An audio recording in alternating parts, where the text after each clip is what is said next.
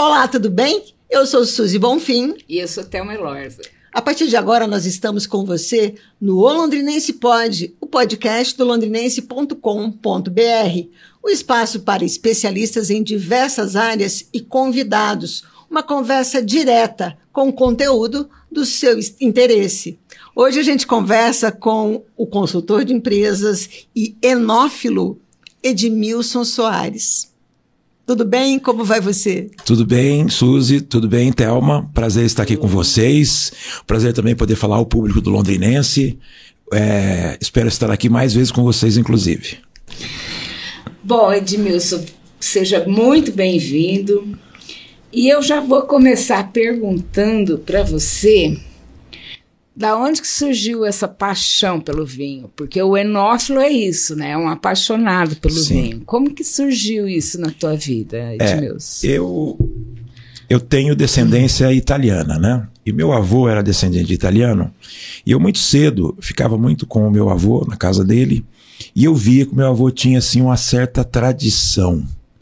Ele trabalhava no quintal dele e em momentos exatamente em, em tempos regulares, ele ia até a cozinha dele. E lá na cozinha dele ele guardava uma peça de queijo, mussarela, uma peça de, de, de, de mortadela. E ele ia lá, tirava um canivete do bolso, dava uma lascadinha na mortadela, dava uma lascadinha no queijo.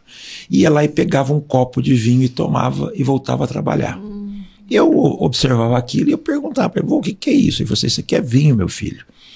E um belo dia, minha mãe não estava por perto, ele me deu para experimentar, né? Uhum. E assim falou para mim: não conta para sua mãe. Né? Você tinha quantos anos mesmo, né? Quatro anos. Quatro? Cinco anos. Meu Deus. E assim foi uma coisa que eu fiquei com aquilo, e, e, quando eu tinha uma idade maior, 18 anos, eu já tinha bastante interesse por vinhos, né? Uhum. É, eu tô falando de 18 anos, era mais ou menos na década de 80, e a gente não tinha lá, assim, umas grandes opções de vinhos na época. Porém, nós tínhamos grandes vinhos nacionais, depois até posso citar alguns, uhum. e a gente tinha poucos vinhos importados. E a maioria dos vinhos importados, a gente tinha só oportunidade de poder prová-los em restaurantes ou quando a gente viajava para São Paulo, que aí lá em São Paulo você encontrava alguns lugares que você conseguia comprar vinho, né? Aqui Alguns armazéns. Londrina era só... Londrina nessa época, não. Um pouquinho mais para frente ali abriu uma loja de vinhos especializadas, que era Vinhos e Si ali na Higienópolis. Uhum. Depois ela acabou indo até do lado do Carrefour lá um período de tempo, né? Uhum. Então essa foi a nossa primeira experiência, assim como loja de vinho em Londrina que eu me recordo, né? Uhum. Evidentemente que antes disso a gente tinha a famosa adega ali da Vida do Brasil, né? Da Rua Brasil. essa, é, essa adega era famosa nas festas universitárias. Inclusive, eu ia lá junto com meu avô, meu avô ia levava, levava lá o garrafão de vinho dele, hum. ia direto na pipa para poder tirar e encher o garrafão, né? Hum. Então, lá às vezes não tinha nem a, a embalagem, né? A pessoa tinha que levar a embalagem para pegar o vinho lá. Uhum. Mas foi realmente uma das grandes lojas de vinho em Londrina, essas duas que eu citei, né? Uhum. Agora sim, vamos abrir um parêntese. Antes de você chegar na condição de enófilo, você é, foi consultor de empresas, você tem uma paixão pelo basquete. Como é que tudo isso foi deixado, digamos, de lado para chegar no, no, no, vinho? Muito bem, olha. Você falou duas atividades aí. O basquete e a consultoria empresarial faz com que você viaje muito. Hum. Então eu já sempre gostei de vinho e aproveitava as minhas viagens para poder ter essas outras experiências. Não só provar vinhos, né, experimentar vinhos, como também poder conversar com outras pessoas sobre o assunto, né? Então sempre foi uma coisa que eu fui alimentando, mas isso como um hobby, né? Só recentemente mesmo que eu transformei isso num negócio. Uhum. Que, que é a sua loja, a Confraria da Taverna. Isso, a Confraria na, da Taverna nasceu, ali, né? Ali na, no, na Galeria do Vila Rica, né? Hoje estou lá no, na Galeria do Vila Rica, mas eu nasci ainda na época da pandemia como uma loja online. Uhum. Já com essa ideia que eu tinha, então, de é, aproveitar esse meu hobby para transformar isso num negócio. Uhum. E uma das coisas que sempre me incomodou muito é que é, essa possibilidade de você poder expandir os seus horizontes no mundo do vinho. Então você ter novas experiências, conseguir experimentar vinhos diferenciados, vinhos diferentes. Então quando eu abri a loja, eu já abri a loja com esse objetivo de trazer coisas diferentes. Então já de saída na loja já abri com 18 países diferentes e com uvas muito diferentes que são pouco conhecidas. Então já já comecei a explorar esse tipo de situação na loja, né? É, você disse uma vez para nós uhum. duas que as pessoas acham que estão comprando vinhos bons pelo rótulo, pela marca, mas que na verdade a maioria não sabe do que está faz... o que tá fazendo e acaba pagando caro por um vinho ruim. Está comprando um vinho ruim. Como é Gato é por lebre. É, como que é possível diferenciar essa Vamos lá. Coisa do vinho bom com vinho Isso. caro, com rótulo. Beleza. Em primeiro lugar, vinho bom e vinho ruim é uma coisa muito pessoal. Hum, né? O vinho é bom para mim, pode não ser bom para você. Porque, antes de mais nada, o vinho, ele parte do princípio que você tem que ter ali um momento para você conseguir explorar todo o potencial dele, né? Potencial em termos de aromas e potencial em termos de paladar. É, a questão tanto dos aromas quanto dos paladares vem muito da sua experiência pessoal. Aquilo que você já experimentou na sua vida, em termos de alimentos, em termos de frutas, em termos de verduras e, e, e tudo em geral. Porque o seu cérebro ele vai gravando e vai classificando. Depois, as coisas que você vai provando, ele vai recuperando na sua memória e identificar para você. Então, na sua vida, você vai tendo coisas que você gosta mais e coisas que você gosta menos. Uhum. Então, no vinho, você vai encontrar justamente isso. Então, não é que um vinho seja bom para alguns, que seja bom para outros. E aí vem mais um outro fator. Dentro uh, do meu processo de experiência no vinho, eu também vou ficando mais apto a perceber detalhes que o vinho tenha. Então, quanto mais detalhes eu percebo no vinho, mais eu vou gostar daquele vinho. Então não adianta nada eu comprar um vinho de 500 reais se eu não estou preparado ainda para perceber os detalhes que esse vinho tenha. Pode ser que eu comprei um vinho de 40 reais e vou ter um prazer imenso em estar tá tomando ele. É nóis, então. É, é nóis. Porque eu estou naquele momento da experiência. Então eu tenho que ter um caminho a ser percorrido. Quer dizer que não tem uma, um, um, um, método, não, uma fórmula fechada de como escolher o não melhor Não existe, vinho. é uma coisa muito pessoal. E além disso tudo que eu falei, tem mais um complicador. Depende muito do momento que você passa. Emocionalmente, pode ser que você sinta diferente o vinho de uma ocasião para outra. O mesmo vinho. O mesmo vinho. Pode ser que safras diferentes também vão trazer uma outra experiência. Além disso, você pode estar em momentos que o clima esteja diferente. O ambiente que você está também era mais agradável. Não é verdade? Então, tudo isso vai influenciar ali na hora que você estiver consumindo esse vinho. Nesse sentido, é, acho que no Brasil principalmente, há uma, um mito de que vinho é uma coisa mais para o inverno, começa a ficar frio, as pessoas, nossa, que delícia, um vinhozinho vai bem, não sei o quê. Como é que é isso, né? Com risoto. Boa, tem, tem, tem, boa tem colocação, precisa ser de, de, de no, no, frio, no não, calor. Boa, eu tomo boa, vinho o ano inteiro se deixar. Isso, boa situação. Eu, por exemplo, vou dar um exemplo para vocês. Eu como feijoada o ano inteiro. Tem algum problema de comer feijoada no verão, no inverno, no outono, na primavera? Mas tem gente que acha que comer feijoada é só no é mais inverno. Isso. Inverno. Por quê? Porque é uma questão assim quase que cultural, Exato. né? A pessoa fazer essa associação. O vinho, vamos lembrar que o vinho ele tem é, classificações um pouco diferentes em relação à cor do vinho. Tem o vinho branco, vinho tinto, vinho rosé. Tenho vinhos com corpo leve, corpo médio e encorpados. Então eu tenho vinho para todas as ocasiões. Por exemplo, nós estamos na época do outono. Outono requer um vinho mais branco, um pouco mais encorpado, um rosé já mais de médio corpo, não tão leve, porque o leve já é mais de verão, e para esse outono, tomar um vinho tinto com corpo leve ou corpo médio também é uma boa pedida. Então eu tenho vinhos para todas as ocasiões. O grande problema é que as pessoas acham que estão tomando vinho igual cerveja. Então, eu me identifiquei com uma marca e aí eu só fico naquela marca o resto da vida, estou tomando só aquilo. O vinho importante é você ampliar suas experiências até para você perceber se realmente aquele vinho que você gostou, ele é bom mesmo para você. Mas você não acha que para a maioria da população está muito vinculado ao custo-benefício, ao preço? E a gente vai lá, vamos dizer, vamos, eu como consumidora, vou lá no mercado e encontro aquele lá reservado, estou achando que é bom. É, o, o grande problema é que você até citou no mercado, com raras exceções, eu não tenho ninguém lá para me dar uma orientação. Então eu fico perdido olhando para as prateleiras. Se eu não tive, se eu não tiver nenhuma instrução anterior, eu vou chegar lá, realmente vou ficar perdido. E aí eu vou levar qualquer coisa e você tem razão. Se eu for errar, eu quero errar com o menor preço possível, não é verdade? verdade. Então eu vou comprar lá o, o mais barato que eu achar que que eu fui com a cara. Inclusive, às vezes, até as pessoas se enganam e vão pelo rótulo. O né? O rótulo mais bonito me chama mais atenção, né? Ou se diz que é do Chile, da Isso. Argentina. Até você citou, tem um assunto interessante, que as pessoas no Brasil têm um preconceito com o vinho nacional. É, É. verdade. Então, por que, que existe esse preconceito com o vinho nacional? Porque as pessoas, quando começam a beber o vinho, elas começam a beber o vinho de mesa, É. que é um vinho com uma uva que não é própria para vinho. Então, é um vinhozinho mais colonial, um vinho mais de consumo é, de famílias, que acabou sendo produzido em massa e vendido, mas aquele não é um vinho de qualidade. O vinho de qualidade é um vinho fino. Porque o vinho fino é de uvas que são próprias para vinificação. O que é um vinho próprio, uma uva própria para vinificação? A quantidade de açúcar que a uva tem, ela é apropriada na fermentação para transformar na, na quantidade de álcool correta. A uva de mesa, vou citar aqui os exemplos: Niágara, Bordeaux, Concorde, Isabel, que são uvas de mesa que você compra para comer, eles também fazem delas vinhos. Por isso que chama-se vinho de mesa, porque a uva é de mesa Entendi. ela não tem açúcar suficiente para fazer fermentação. Então há necessidade de se acrescentar açúcar. Então, nesse caso, eu não estou fazendo a fermentação com a frutose, e sim com um açúcar injetado. Então, aí os vinhos vão ser de qualidade inferior. Mas esse não é o vinho nacional.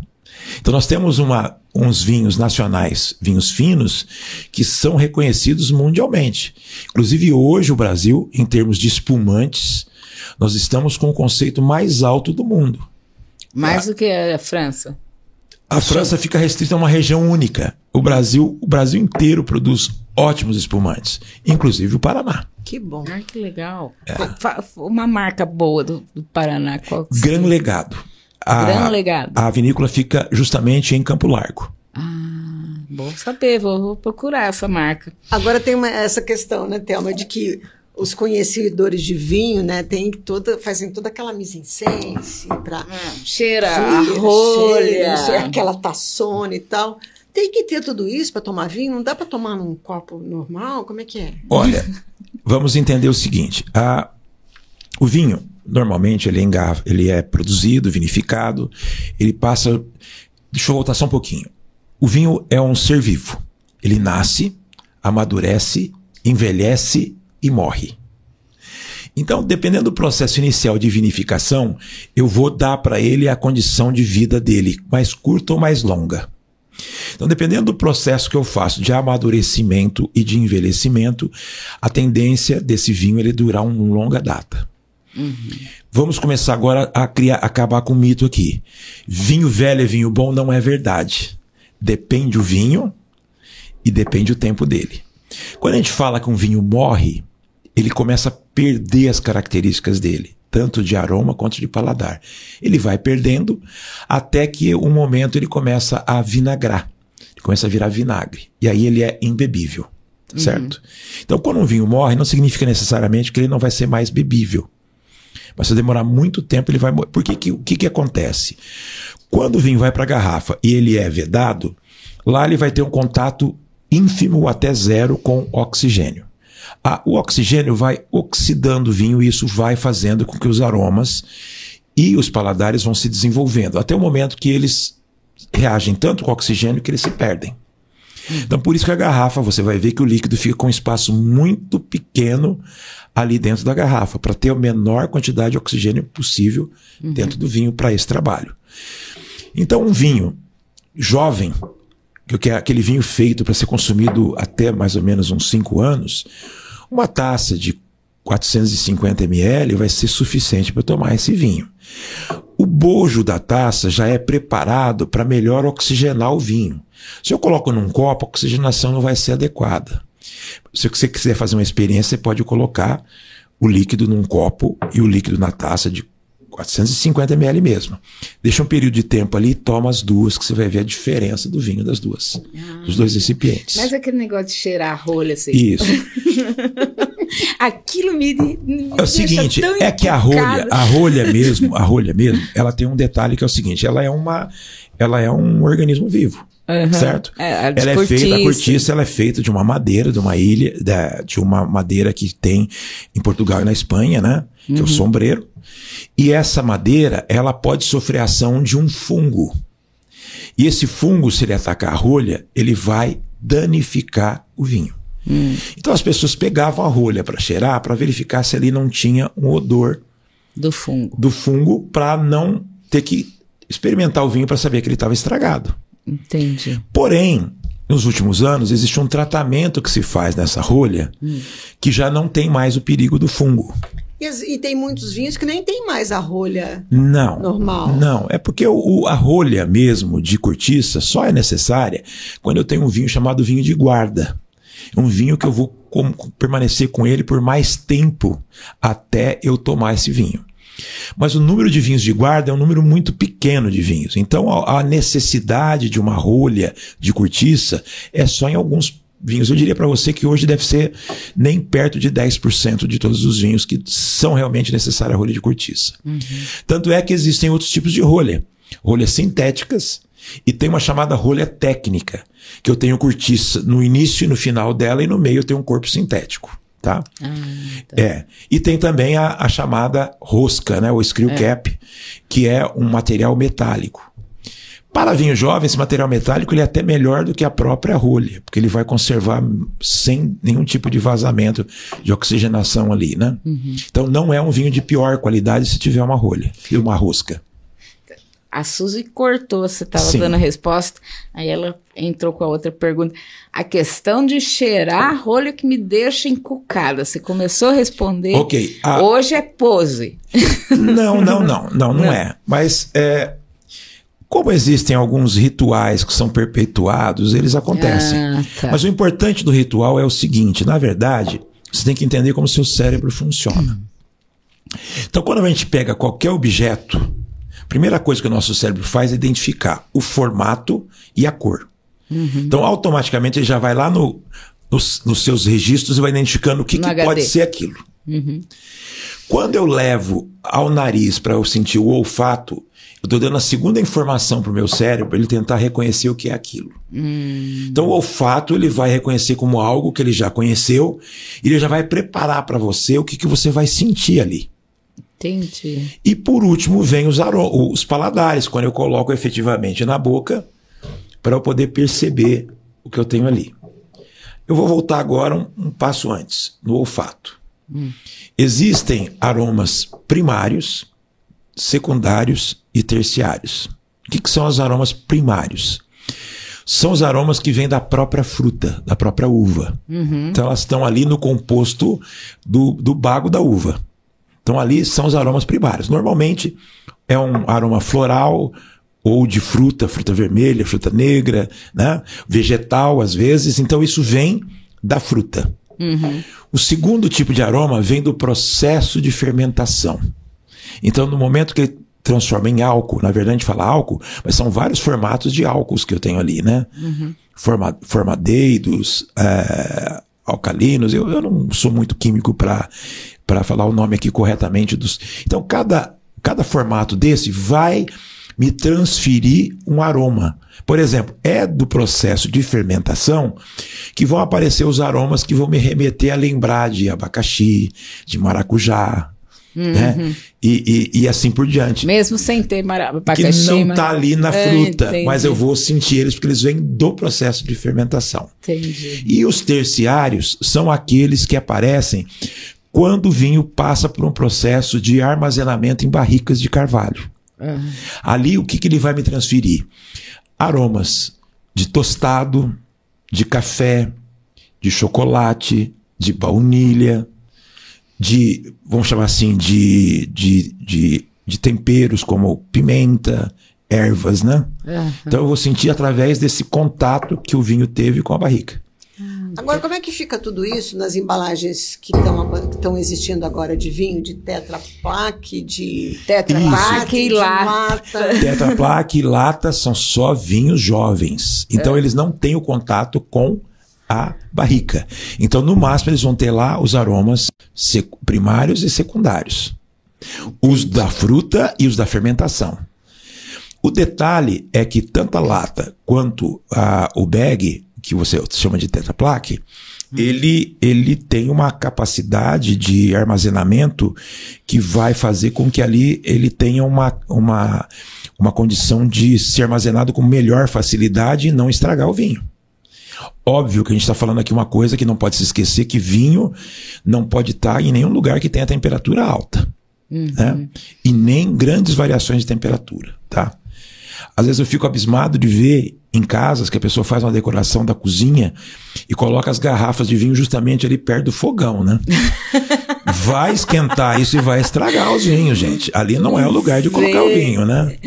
É. O ideal seria manter uma temperatura, digamos assim, no lugar constante. da casa. Isso, no lugar da casa que não tem acesso a calor direto. Sol. Que tem uma boa isso, que tem uma boa ventilação, né? E que ali a temperatura não vai ter grandes variações, né? Então, justamente numa parede que recebe o sol da tarde inteiro, né? Então, vai ter uma transferência de calor, né? Agora, para encerrar hoje, o papo tá bom, poderia ir mais e mais e mais, Muito mas para encerrar. Sim. Com toda a sua experiência, você ainda bebe vinho ruim? Olha, é, tem duas situações, né? É.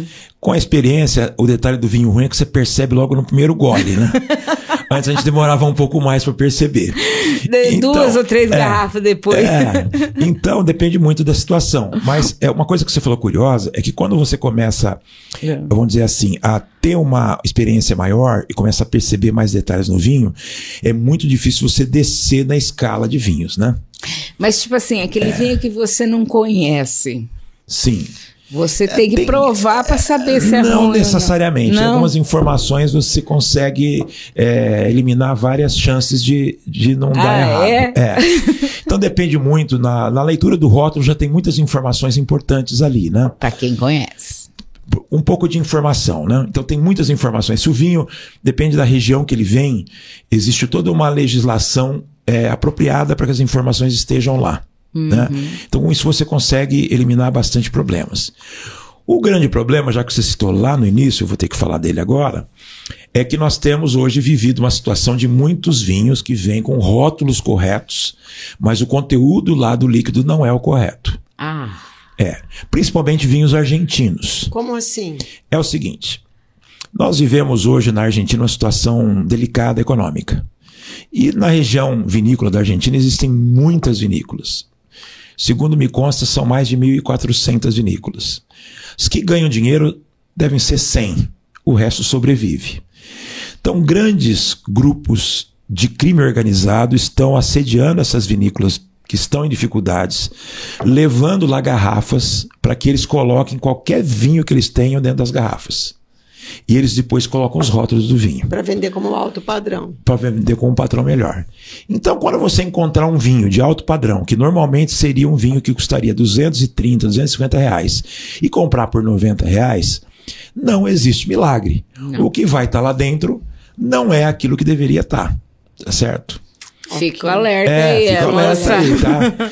Não significa que todo vinho vindo da Argentina, que foi comprado lá, seja um vinho adulterado. Então eu quero que vocês entendam que não é um vinho falsificado, é um vinho adulterado.